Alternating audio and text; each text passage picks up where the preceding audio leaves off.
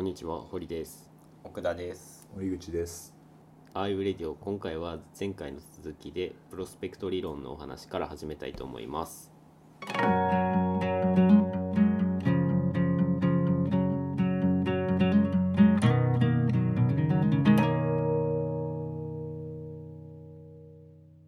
じゃあまだ第3回行動経済学そうで。見る野球ってことでまだ野球の話が出てないけど 次がプロスペクト理論、ね。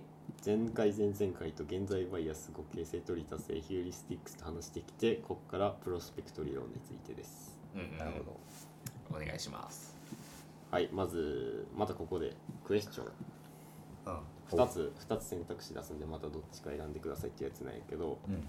まず1個目 A 確率80%で4万円が得られる、うん B 確率100%で3万円が得られるおおほこれはな。俺は今お金がないから俺、100%で3万円。俺も100%やな。俺も100%で3万選ぶなこれとうんそう確かにこれは多くの人が B を選びます。100%で3万を選びます。うん。でもう1個質問。A が確率20%で4万円が得られる。うん。B は確率25%で3万円が得られるあでもこれもうお金今ないしん。うん25%かも。25%3 万。うん。俺20%やこれは多くの人は A を選ぶと。ああなるほど。多くの人はね。多くの人。多くの人はね。なんかそれでパッと見でこう、分からへんから、なんか普通に掛け算してしまうな。20%。あ10%、4万と25%、3万。あなるほどね。そう。今まで伝統的な経済学やとこうまあ言うたらリスクのある意思決定やね。これもらわれへんっていうリスクがあるから。そういう選択をするときは発生確率とその時に得られる利得を掛け算して期待値を出すっていうのがまあ普通、うん。期待値を出して計算するって考えられてるねんけど、で1個目をそのさっき言った期待値計算して考えてみると、まあ、多くの人は100%で3万円を選ぶっていうことやけど、言ったら0 80%の 0.8×4 万よりも100%の 1.0×3 万の方がいいっていう、まあ先行という好みを持つっていうだから実際に計算した値とは違うけど、うん。不統合の向きとしてはいや 0.8×4 万の方が小さい小なりでうんうん。1.0×3 万の方がでかいっていう判断うんをしているということになります。なるほどでこれ両辺0.25かけても、まあ、関係性としては変わらへんはずやから、うんまあ、先行の話とか経済学であってそういう流れを組むとで0.25両辺かけたら、まあ、クエスチョン2と同じ問題になるわけなのね。うんうんうんうん0 80%に0.25かけたら0.20やし100%に0.25かけたら、まあ、0.25と。けどこの選択になったら不統合の向きが入れ替わってしまうのよさっき、うんクエスチョン1では B を選んだ人、うんうん。うんクエスチョン2で A を選んだってなったら整合せえへんのよね、うん矛盾が発生するっていうか。面白い。でこれリスクのある意思決定の時にこう満足度の平均値、まあ、期待効用って呼ばれるやつねんけど、それを計算してその大小で意思決定しているっていう、まあ、伝統的な経済学の考え方では説明できんような状況になってしまっていると。面白いですねそれ。めっちゃこれ何やって期待効用を計算する際のウェイト、まあ、ウェイト部分に客観的な確率を使ってないんちゃうかっていうのがまあ一つ仮説としてあって、うん。言うたら80%とか90%っていうのは実際に起きる確率よりもなんかちょっと低く感じてしまうとかうん。10%とか20%って言われると実際よりもちょっと起きそうな感じがするとかね。かそういった客観的な確率じゃない自分の中の確率を使ってるんじゃないかみたいな。なるほどのがあると。なるほど。そういったのを、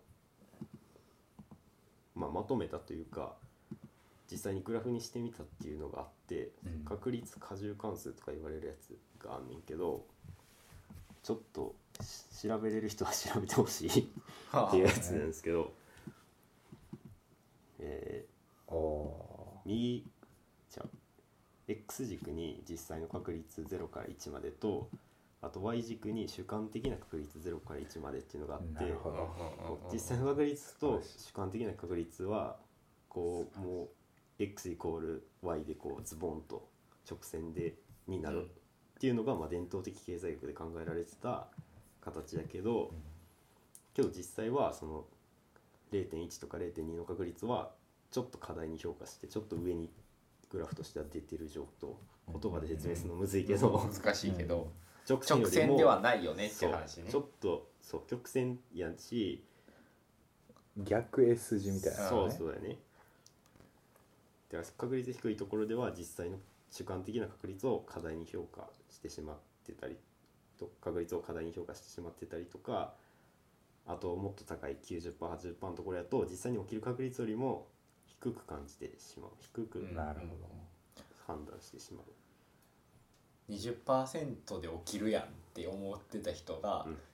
10%ミスるやんって思ってるみたいな話ね。ああのだから20%の確率で起きることみたいなのは一緒なのに、うん。20%でいいことが起きるって言われたらなんかこう思ってるより起きそうって思うしうん、逆に80%で何かが起きますって言われたらってこと？そそっちで比較するんじゃないと思うでも確率過重関数が言いたいのは実際にえ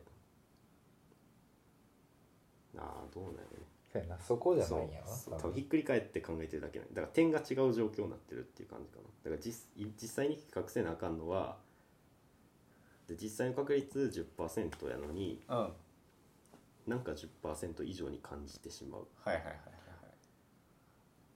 とかこれはだからその主観的な確率ってどうやって出してるんや？これは、えーなんか実験ししてたんやと思うけど。こういうさっきの質問みたいな実験をしてんのかな？うんそうやな。とりあえず今今みたいななんか二択の選択肢で多分金額とかを動かしたりとか確率とか動かしてうんうん。で何人何パーセントの人が選んだみたいな感じなのかな？うん。詳しくは見られてない見れてないけど。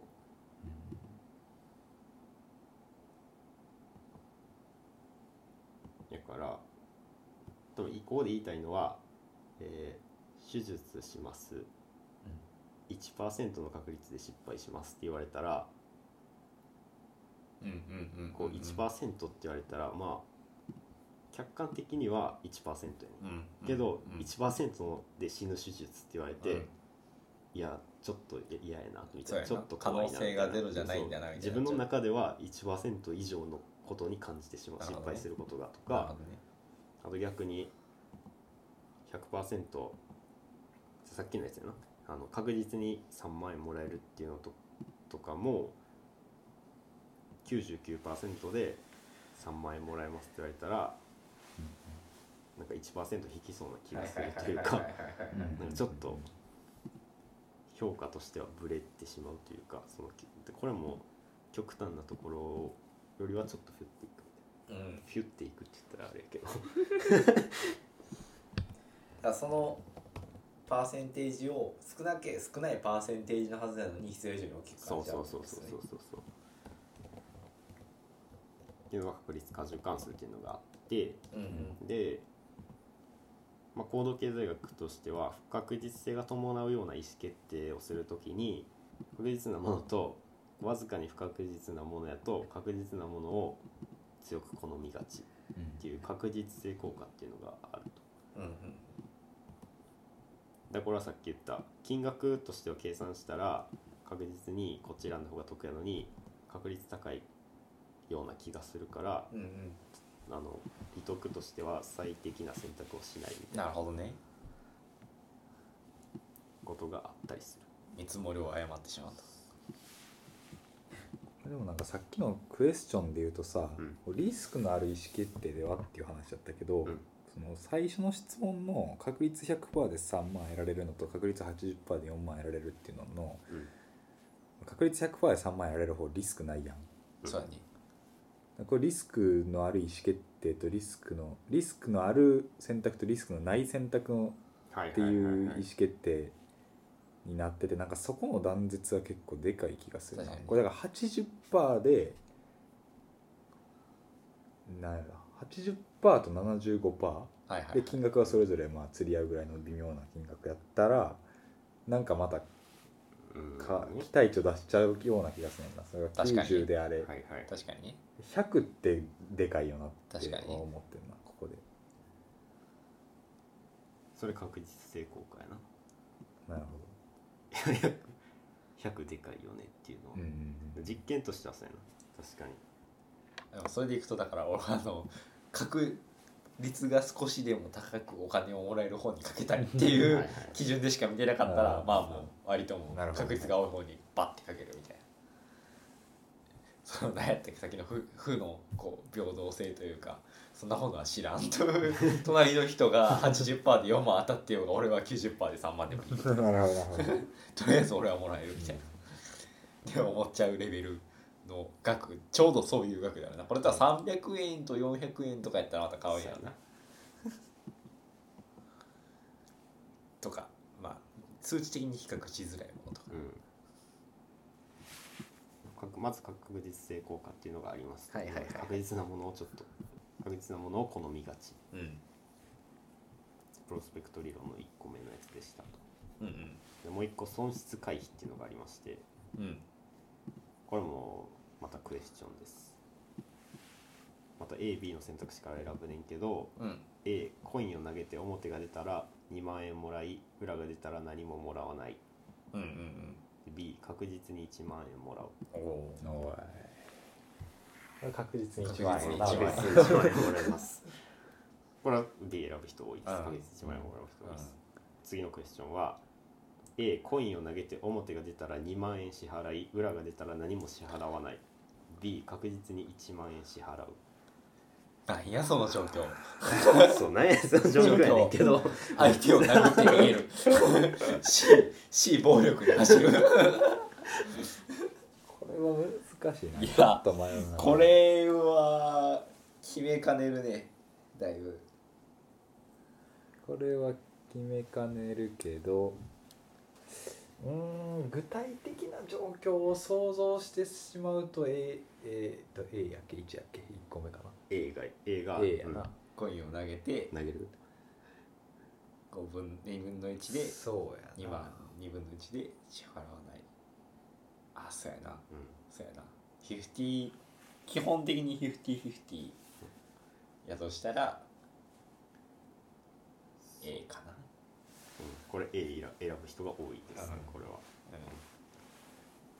でこれ平均的にな利得をまださっきみたいな感じで計算するとクエスチョン1上の1個目のクエスチョンは表出たら2万裏が出たら何ももらわないで確実に1万円もらうっていう2つやったけど、うん。期待値とか出したら両方1万円の利得っていうのは一緒やねんな、うん。でクエスチョン4も一あの両方1万円の損失と、うんうんけどこの上1個目先に言った方の状況1万円もらえる1万円とかの方ね。の方の利得な局面では確実な方を選ぶリスク回避する。リスク回避的な選択をする。うんうんうん。けどその払う方支払う方損するかもしれない方ね。リスクが大きい方を好むうんうんうん。とリスク愛好的になる。うんなるほど。っていう状況がまず一つありますねへえへで続いてもう一個。あなたの月収が30万円だったとしてえはいはいはい。A コインを投げて表が出たら今月は月収が28万円。裏が出たら30万円のまま。なるほど。B 今月の月収は確実に29万円です。うんうんどっちを選びますか？へあ俺 A かえ B ちゃう俺は。なるほど。あ29万の方でしょ？29確実万確実に29 29万いな俺は A もかな。どういう状況やねん。どういう状況やねん。う抗議します。C ずっと C の選択肢が頭をよぎるけど。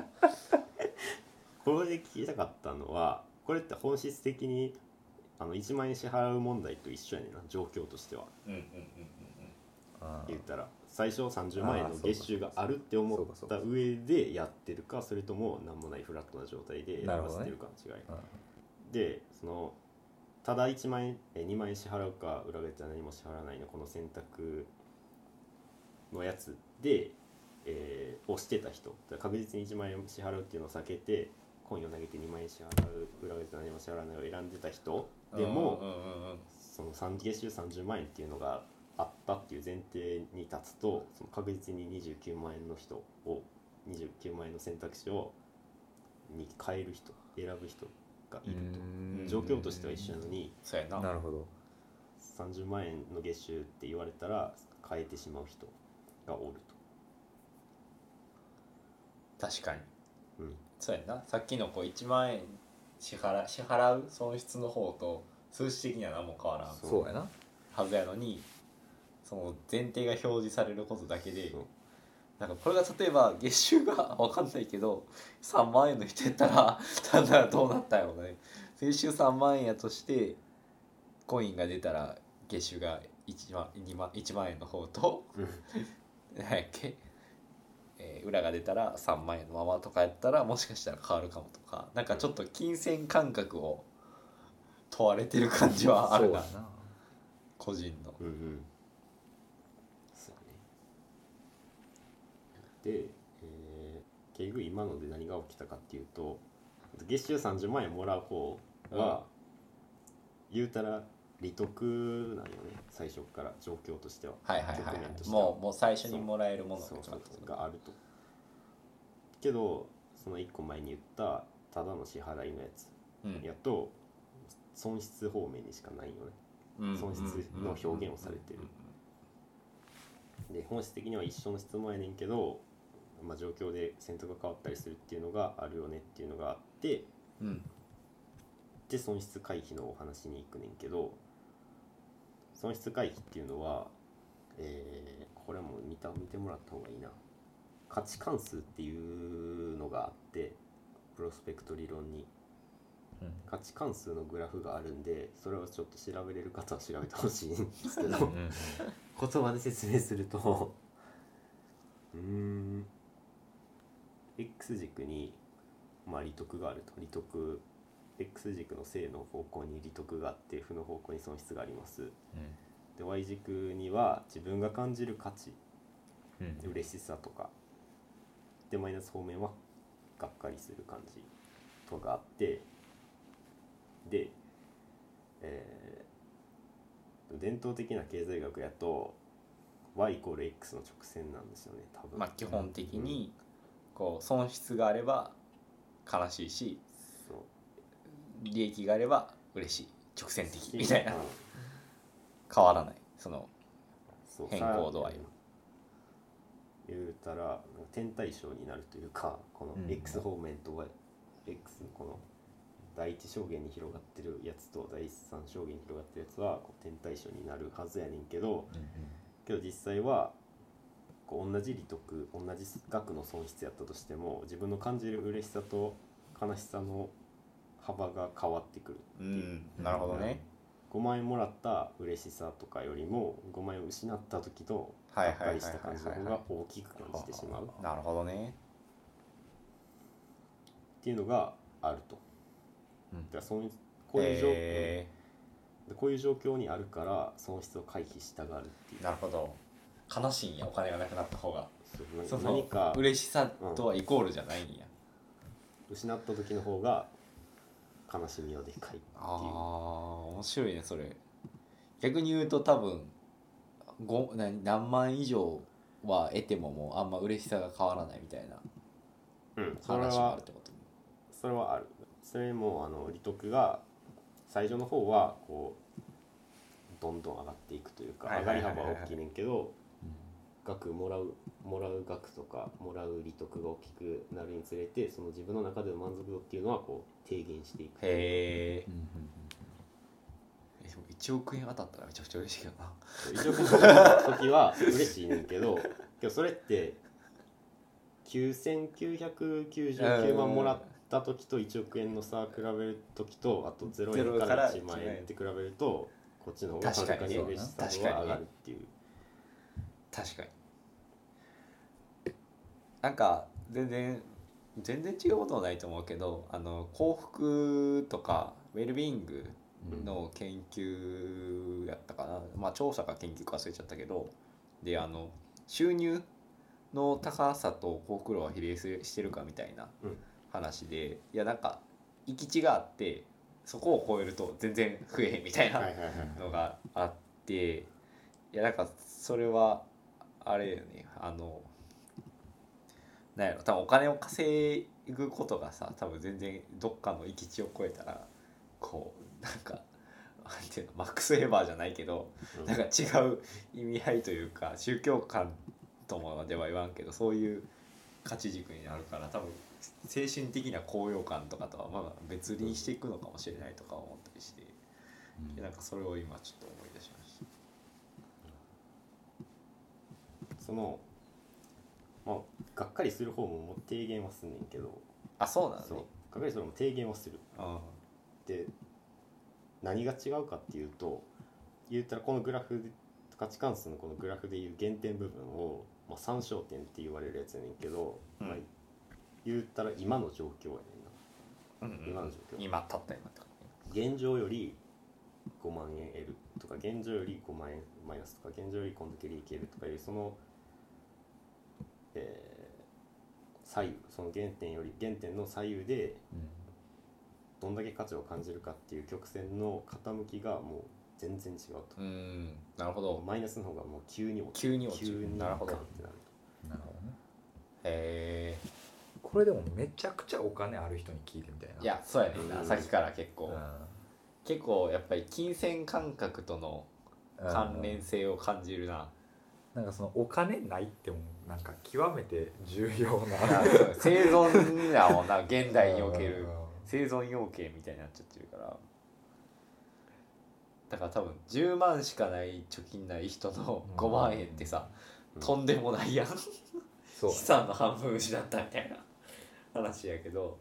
それが多分資産が 1000, 1000万ある中の5万円やったら、うん何かしらの例えば5万円のリスクを背負ってでも得る可能性があったものの方を多分ちゃんと判断するんやろうなっていう。なんかあれやね。金持ちがますます儲かるみたいな話にもなりかねんけど。まあだからそういう精神的な余裕があるから変なバイアスを感じずに判断できるみたいな人もいるんだろうね。まあなんか面白いのはあのなんやろな。どこやったっけな？プロスペクト理論の話やったと思うけどあの最初の方のこう20%で4万得られると25%で3万得られるみたいな話うん。となんかさっきのこう何？損失の話を考えると例えば、えー、20%で4万得られるで80残りの80%に入っちゃって4万もらえなかったとしても、うん。マイナスにはなってないやん、うん。その今から参照点からは、うん。けど何かすごいこうショックに感じるというか20%だとそうなんだ80%の方。80%で4万円もらえるとした時にとかまあ99%で3万円でもいいねんけど99%で3万円もらえる時になんかこう別に参照点から増えたわけでもない減ったわけでもないけど1%に入るとすげえがっかりしそうというかうん。なんかなんかかさも損したかのようにすげえ感じちゃいそうっていうのを今思って。なんかその参照点っていうものもすごい感覚的なところなのかもしれないなとかを今ふと思ったんだけど。多分ここではその参照点からどう状況が映ったかっていうその映った度合いにかん映った度合いに対しての自分の感じ方にこのプラス方面とマイナス方面で差がありますよっていうのが言いたいだけやとは思うから。なるほそうか単純に単純に同じ3万円でも得るのとマイ失うのでは全然意味が違いますよね、っていう話っていうのがあるから、えー言うたらプラスの方面ではこうリスクを回避する。だから確実な方を選ぶ。うん。けどマイナスの損失の方ではこうリスクを選んでもお参照点にうんいとどまろうとする、そういうこと。このマイナスの振れ幅でかいところにいかへん可能性があんねやったら参照点に居残ろうと。あー。残る確率があるほぼ選ぼうとする。なるほど。なるほじゃあもしかしたら80%で4万円もらえるのあ80%で3万円もらえるのと90%で3万円もらえるが10%で3万円失う。うん。とかやったら 80%で3万円選ぶ人がうん。増えるかもみたいな。うん。なんか損失の可能性をちょっとでも排除しようとするみたいな。うん80%で全然もらわれへん。50%とかでもいいかもしれないねその実験的にはいいかもしれないけど。もらわれへん可能性の方がマシみたいな。うんうん。とかにはなったりするのかもしれないとか。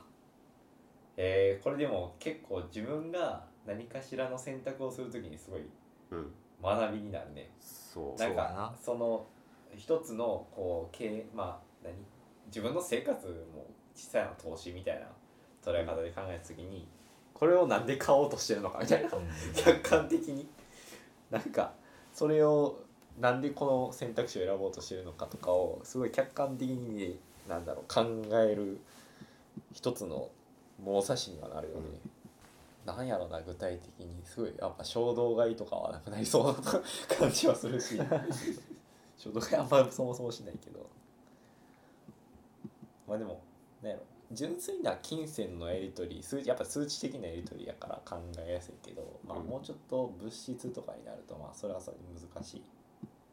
ところではあるから。まあなんてい。う実験であったのがなんかマグカップをこう最初から持ってる人と、えー持ってない人と分けてうん。分けたりして実験して伝統的な経済学やとその言うたらマグカップの売値とうん。買い値をこう提示するとしたら、まあ同じ価格に落ち着くはずやねんけど、うんうんけどマグカップを持ってる人はそのマグカップを手放したくないっていう気持ちマはいグカップを失いたくないっていう気持ちがあるから高めに値段設定をしなるがちみたいほどね。なるほどね、なのでちょっと相互が発生したりとかっていう実験があったはいはいはいはい。っていうのはあるもので言うと。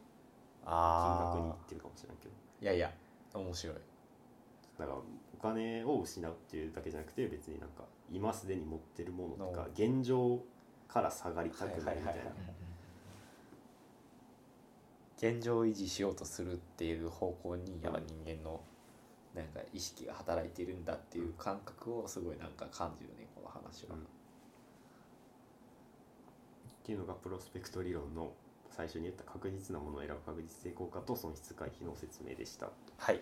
なるほでここまででざっと行動経済学を見てきましたがなるほど、どはい。次回は、えー野球お。を絡めてやっと。いきたいと思い野球のます話が出てくるということですね。はい、はい。じゃあ今日は。今日はここまでです、ありがとうございました、はい